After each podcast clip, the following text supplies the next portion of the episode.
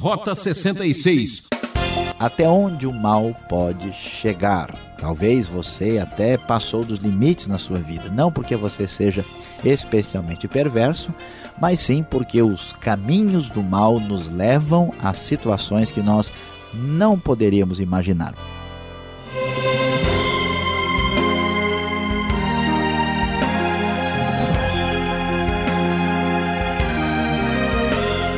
Esse é um momento especial no rádio. Começa agora a Rota 66, um programa preparado para quem deseja estudar a Bíblia.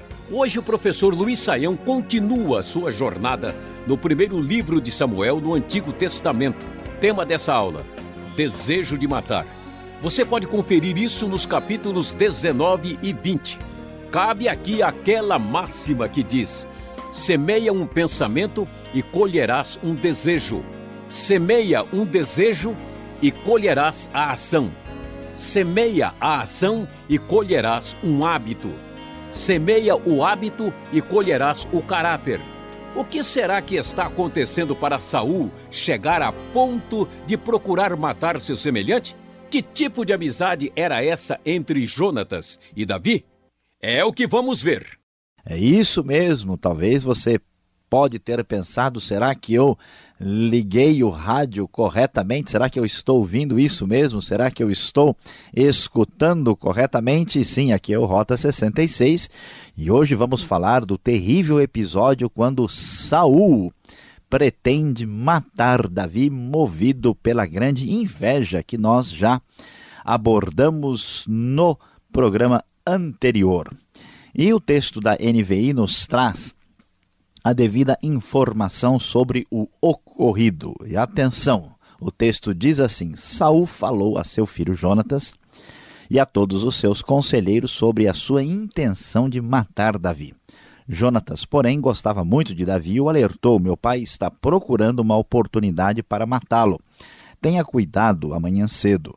Vá para um esconderijo e fique por lá Sairei e ficarei com meu pai no campo onde você estiver. Falarei a ele sobre você e depois contarei a você o que eu descobri.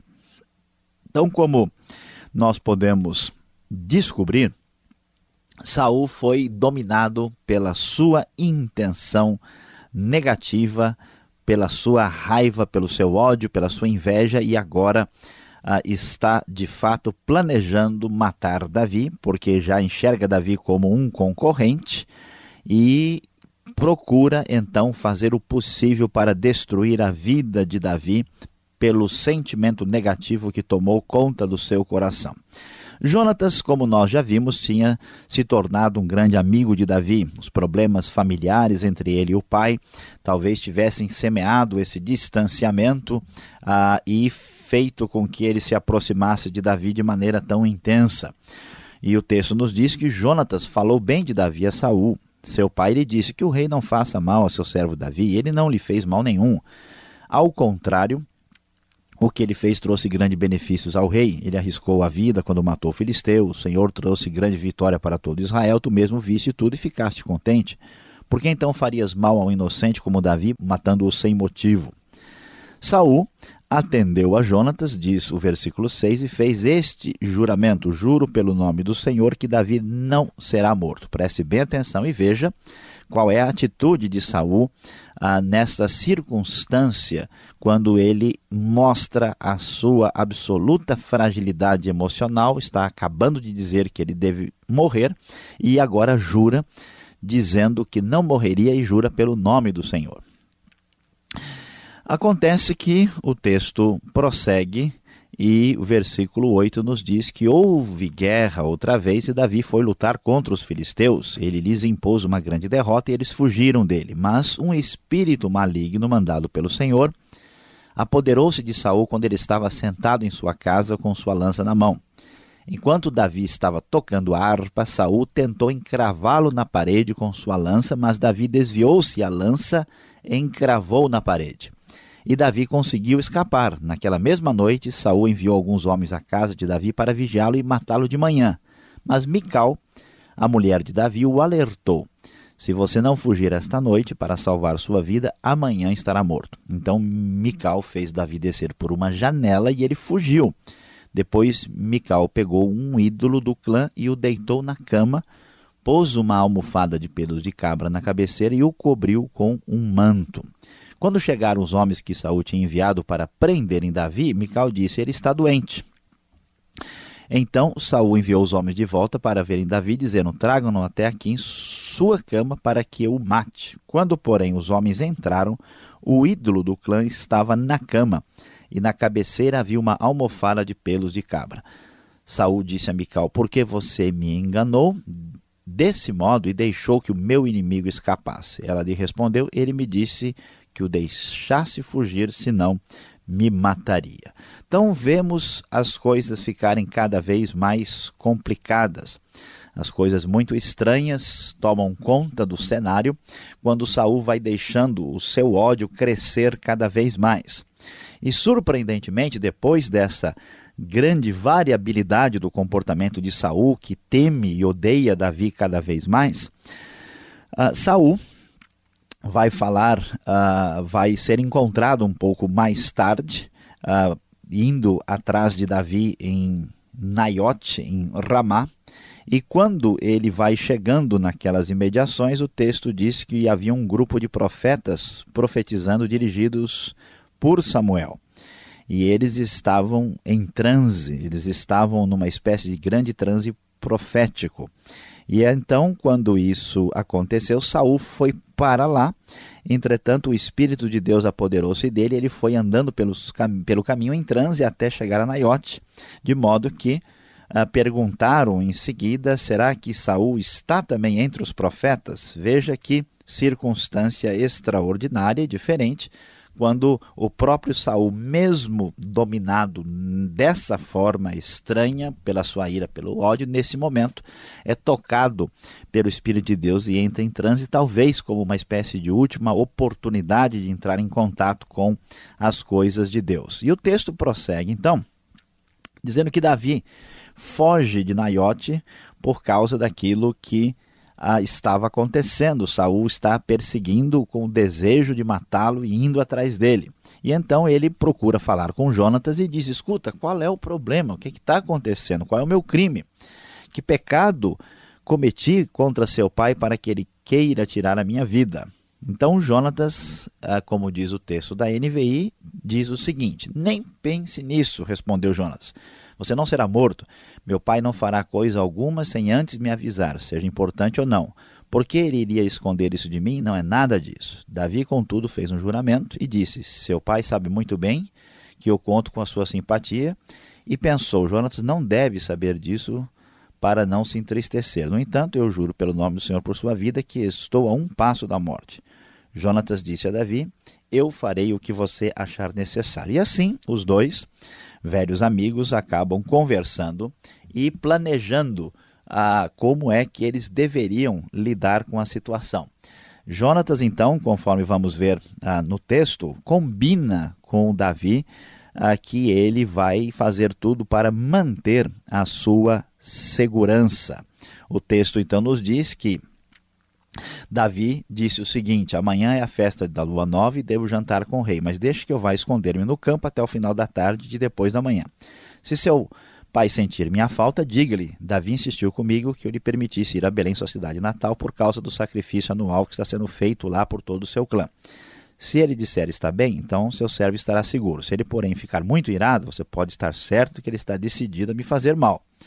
Mas seja leal a seu servo, porque fizemos um acordo perante o Senhor. Se sou culpado, mate-me você mesmo, porque entregar-me a seu pai. Disse Jonas: Nem pense nisso. Se eu tiver a menor suspeita de que meu pai está decidido a matá-lo, certamente o avisarei. Veja que coisa impressionante. O texto prossegue e então vamos encontrar o seguinte na sequência. Jonatas disse: Venha, vamos ao campo. Eles foram, e Jonas disse a Davi: Pelo Senhor, o Deus de Israel, prometo que sondarei meu pai a esta hora, depois de amanhã, saberei se as suas intenções são boas ou não para com você e mandarei avisá-lo. Se meu pai quiser fazer-lhe mal, que o Senhor me castigue com todo rigor se eu não lhe informar disso e não deixá-lo ir em segurança. O Senhor esteja com você, assim como esteve com meu pai. Se eu continuar vivo, seja leal comigo com a lealdade do Senhor, mas se eu morrer, jamais não deixe de ser leal com a minha família, mesmo quando o Senhor eliminar da face da terra todos os inimigos de Davi. Os dois estão numa promessa de lealdade. Se Davi for vencedor e Saul cair do trono, Jonatas quer ter a segurança de que a sua família continuará sendo abençoada. E da mesma forma, Davi tem receios e quer que Jonatas prometa que não irá entregá-lo a seu pai. Então os dois fizeram uma aliança e se tornaram aí amigos leais depois desse juramento de amizade. Diante desta circunstância, nesta situação, Jonatas então vai falar com Saul conforme fora combinado. Jonatas fala então para o seu pai: Davi me pediu com insistência permissão para ir a Belém, dizendo: Deixe-me ir, pois nossa família oferecerá um sacrifício na cidade, e meu irmão ordenou que eu estivesse lá. Se conto com a sua simpatia, deixe-me ir ver meus irmãos por isso ele não veio à mesa do rei. A ira de Saul se acendeu contra Jonas, Jonatas e ele lhe disse: Filho de uma mulher perversa e rebelde, será que eu não sei que você tem apoiado o filho de Jessé para sua própria vergonha e para a vergonha daquela que o deu à luz? Enquanto o filho de Jessé viver, nem você nem seu reino serão estabelecidos. Agora mande chamá-lo e traga-o a mim, pois ele deve morrer. Jonatas perguntou a seu pai: Por que ele deve morrer? O que ele fez? Então Saul atirou sua lança contra Jonatas para matá-lo. Veja só. De novo, Saul é dominado pelo desejo de matar. Tenta matar Davi e agora tenta matar Jonatas. E assim Jonatas viu que seu pai estava mesmo decidido a matar Davi. Jonatas levantou-se da mesa muito irado. Naquele segundo dia da festa da lua nova, ele não comeu entristecido porque seu pai havia humilhado Davi. Pela manhã, Jonatas saiu ao campo para o encontro combinado com Davi. Levava consigo o menino e lhe disse: Vá correndo buscar as flechas que eu atirar. O menino correu e Jonatas atirou uma flecha para além dele. Quando o menino chegou ao lugar onde a flecha havia caído, Jonatas gritou: A flecha não está mais para lá? Vamos, rápido, não pare. O menino apanhou a flecha e voltou sem saber de nada, pois somente Jonas e Davi sabiam do que tinham combinado. Então Jonatas deu suas armas ao menino e disse: Vá, leve-as de volta à cidade. Depois que o menino foi embora, Davi saiu do lado sul da pedra e inclinou-se três vezes perante Jonas, rosto em terra. Então despediram-se, beijando um ao outro e chorando. Davi chorou ainda mais do que Jonas. E ele disse a Davi: Vá em paz, pois temos jurado um ao outro em nome do Senhor. Quando dissemos: O Senhor para sempre é testemunha entre nós e entre os nossos descendentes. Então Davi partiu e Jonatas voltou à cidade. Diante desta circunstância tão inusitada e problemática, quando Saul está perdendo totalmente o seu controle e está sendo dominado pela inveja e agora pelo desejo de matar, veja que caminho tem um homem quando se afasta de Deus, como foi o caso de Saul. Dominado por esse sentimento perverso, ele reforça a lealdade entre Jonatas e Davi, de modo que Jonatas faz de tudo para salvar o inocente Davi da sua morte e destruição. E aqui então vemos que Davi continua crescendo perante o povo, já tem ao seu lado Mical, a esposa filha de Saul, Jonatas, que é o seu cunhado, e Saul está cada vez mais entrando numa situação de decadência, especialmente por ser um rei que nunca levou a sério aquilo que Deus dizia e como Deus orientava a sua vida.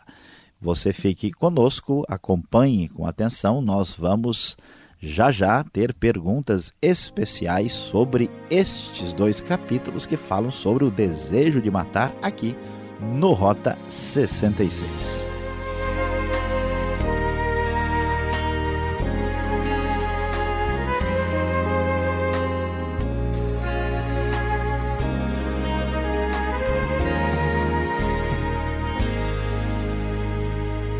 Intervalo nessa aula do programa Rota 66, o caminho para entender o ensino teológico dos 66 livros da Bíblia. Nosso tema hoje é Desejo de Matar. Estamos estudando o primeiro livro de Samuel, capítulos 19 e 20. O Rota 66 tem produção e apresentação de Luiz Saião, redação Alberto Veríssimo, na locução Eu Beltrão, numa realização transmundial. Marque lá, Caixa Postal 18.113, CEP 04626-970, São Paulo, capital. correio eletrônico rota66 arroba transmundial.com.br.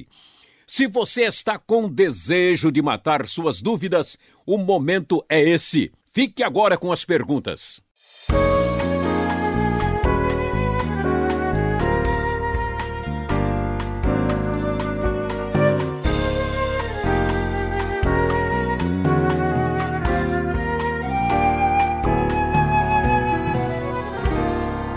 Então, conforme prometido, chegamos nós com as perguntas para o professor Luiz Saião. Você está acompanhando o estudo Desejo de Matar, mas calma, esse desejo é para Saul, por enquanto. Primeira pergunta para o professor Luiz Saião. Por que há tanta amizade entre Jonatas e Davi? Esses dois textos, capítulo 19 e 20, ressalta isso. Será que eles não tinham uma amizade, um envolvimento muito íntimo no caso aqui? Não era algo assim exagerado para a época? Olha. Ah, Pastor Alberto, eu sei que tu vai querer matar de curiosidade os nossos ouvintes, mas nós vamos abordar a questão aqui. Veja, primeiro que amizade é uma coisa absolutamente natural, né? Algo que surgiu, o texto bíblico dá uma ideia de que foi algo bastante espontâneo. Ah, isso cresceu com o tempo, eles mantiveram uma relação de lealdade, isso é absolutamente comum, normal. E depois surge o problema político aí. Né? Nesse problema político, Davi tem um pouco de insegurança, né? então ele fala: Olha, Jonatas, né, você jure aqui que você não vai me matar, porque ele tem receio né, que a relação familiar e, e a questão do rei aí, né, da, até da própria possível herança, domine a situação. E por outro lado, o Jonatas também quer saber, olha, se Davi for ser o rei aqui, eu quero ter minha segurança, né? Então eles uh, prometem uma certa lealdade, é, olhando o texto parece ser muito mais uma coisa de segurança do que qualquer outra coisa. Garantia então, de vida, né? Garantia de vida. Então veja que essa amizade também é uma amizade com limites. Qual é o problema da interpretação incorreta? Aí que pode surgir, talvez pelas traduções, algumas traduções antigas da Bíblia, que tem uma maneira de traduzir inadequada, né? Então sempre coloca fulano amou o outro, fulano amou o outro, e isso dá margem a interpretações variadas. Fica muito difícil é, de imaginar algum tipo de intimidade entre os dois, por uma razão muito simples. Primeiro, nós estamos aqui no Israel do Antigo Testamento, onde qualquer tipo de envolvimento dessa natureza era inimaginável, impensável e condenável. É, segundo, nós vamos ver que eh, Davi ele é assim até um pouco exagerado né, nos seus envolvimentos. Ele casou com Mical, né? Depois nós vamos ver o caso dele com Abigail. a mulher de Abigail, depois com a mulher de Batseba e na verdade até quando ele já está idoso ele ainda é, fica lá com uma outra moça. Então, Davi até era um sujeito que precisaria, e talvez, vamos dizer na linguagem popular, ser um pouco mais comedido né, na sua postura. É muito difícil imaginar Davi com qualquer outro tipo de envolvimento quando o texto deixa muito claro ah, o seu perfil. Alguém pode dizer, mas olha, aqui eles eh, se despediram beijando um ao outro, no versículo 41. Mas isso é normal, né? Os semitas, os judeus, eles se beijam o tempo todo. E às vezes é um beijo no rosto, ou na testa, né? ou então na, na mão. Se trata de uma forma de cumprimento. Então é muita imaginação imaginar que essa amizade pudesse ter uma conotação diferente. Isso é absolutamente impossível. Tá certo. Explicado isso, vamos para outro ponto. Vamos falar de Saul. Como é que pode, lá no versículo 23, 24 do capítulo 19 aqui do primeiro livro de Samuel, um homem rejeitado, um homem querendo matar tanto Davi, digamos assim, o seu sua oposição, até mesmo os de casa, como o seu filho Jonatas, de repente ele está aqui profetizando, está aí falando no meio dos profetas. Como é que pode ser isso? É, essa pergunta ela é uma pergunta que merece uma atenção. Veja, nem sempre o Espírito de Deus age em alguém levando em conta um critério de santidade. Nós já vimos no livro de Juízes, por exemplo, que o Espírito de Deus vinha sobre várias pessoas e veio até sobre Sansão, por exemplo, quando Sansão estava no, né, no, no auge assim da sua vida destruída pela sua desobediência. O Espírito de Deus, às vezes, ah, vem até de uma maneira construir um julgamento, né, uma situação específica. Aqui, por exemplo, Saul foi dominado, né, pelo seu sentimento negativo, até sob a inspiração do espírito mal que vinha da parte de Deus, e foi para matar Davi. O que o texto sugere para gente é que Davi, é, é que, é que Saul aqui é impedido de matar Davi por meio dessa manifestação estática exagerada que de tal forma ele entrou em transe que chegou até a tirar suas próprias roupas. Então foi mais uma ação do espírito impedindo as intenções de Saul do que propriamente o espírito de Deus enchendo uh, Saul para uma palavra de sabedoria e direcionamento para alguém. Então é importante observar esse contexto aqui. Tá certo. Agora, esse momento, esse episódio que nós estamos trilhando no livro de Samuel está muito místico, muito estranho. E agora, no verso 13, a gente vê Mical com ídolos do lar. Que ídolo é esse? Como é que um clã tem o seu ídolo de uma forma, o outro de outra? Como é que pode servos do Senhor carregando essas peças. Pois é, veja bem que uh, essa é uma questão que a gente vai descobrir que a idolatria nunca se afastou plenamente do povo de Israel.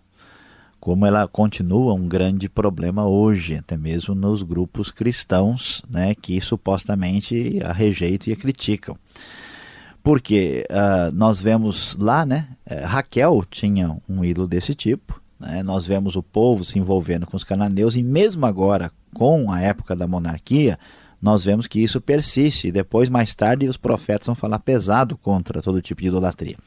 O ídolo não é bem do lar da família, do clã, ele é considerado assim uma espécie de divindade daquele, daquele grupo. Isso é uma, uma herança que havia por influência do paganismo, né? uma espécie de, de, de, de protetor né? local daquele grupo específico. Alguns entendem que esses uh, ídolos seriam, por exemplo, uma espécie de garantia de, de prosperidade né, garantia de que as coisas iam dar certo na vida.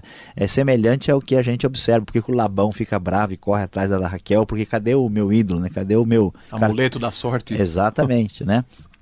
E da mesma uh, maneira, uh, também havia a sugestão que esses ídolos se acreditava que eles poderiam uh, ser ídolos que ajudavam a adivinhar o futuro, né, por algum processo de talvez me, mexer com eles, lançá-los de alguma forma, que isso pudesse ser ídolos usado para adivinhação. Então, Mikal né, parece que está influenciada por essas crendices populares e mostrando que a, a confusão religiosa da época dos juízes ainda está na própria casa dela. Tá certo. Agora, terminando aqui o verso 30 do capítulo 20, estamos vendo Saul na sua casa, né? Já que ele faz tanta. Uh tantos desmandos fora no país, dentro de casa então o negócio está uma bagunça. Ele tenta matar o filho e ainda começa a se manifestar falando contra a sua própria mulher de uma maneira muito agressiva, muito bruta. Por que assim? É interessante ver o, o versículo 30, ele diz para Jonatas, filho de uma mulher perversa e rebelde. Né? E ele, vamos dizer, xinga a própria esposa, né? uma coisa muito estranha vamos observar primeiro que Saul está sendo mostrado cada vez mais como uma pessoa que não tem nenhum controle. Né? Ele perde a paciência, ele fala qualquer coisa, ele jura pelo Senhor e depois ele descumpre, quer matar.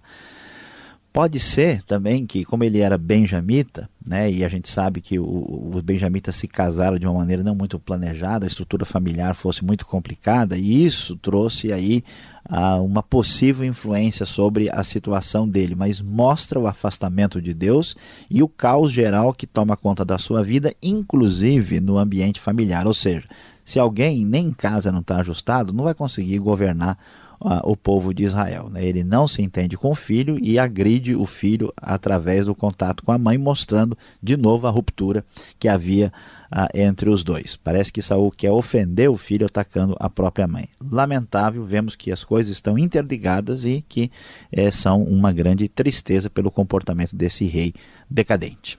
Obrigado, Saião, pela resposta. Você que está nos acompanhando, nos dê mais um minuto e vamos encerrar o programa com uma palavra ao seu coração.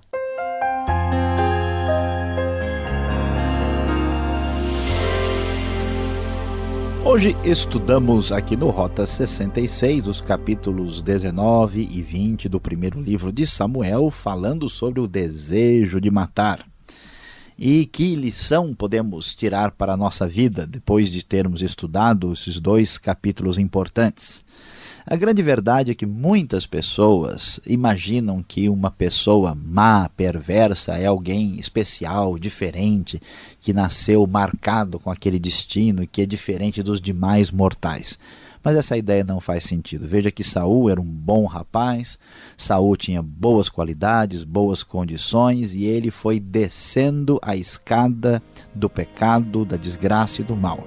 Então veja bem até onde o mal pode chegar. Talvez você até passou dos limites na sua vida, não porque você seja especialmente perverso, mas sim porque os caminhos do mal nos levam a situações que nós não poderíamos imaginar. Por isso é muito importante voltar o coração para Deus e a Sua palavra, porque o homem abandonado a si mesmo nunca poderá imaginar até onde o mal poderá levá-lo.